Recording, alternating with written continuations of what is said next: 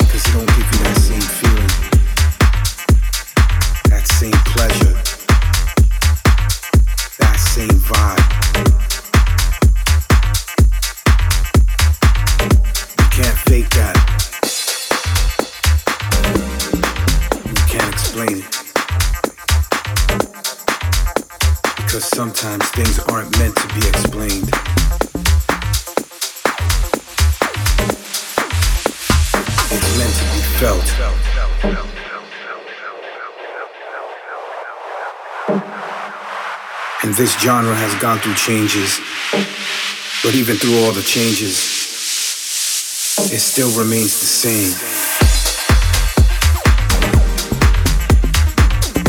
House music will never die, especially this style right here. This will live on forever roots will remain forever. So never be afraid to express what you love, express what you feel,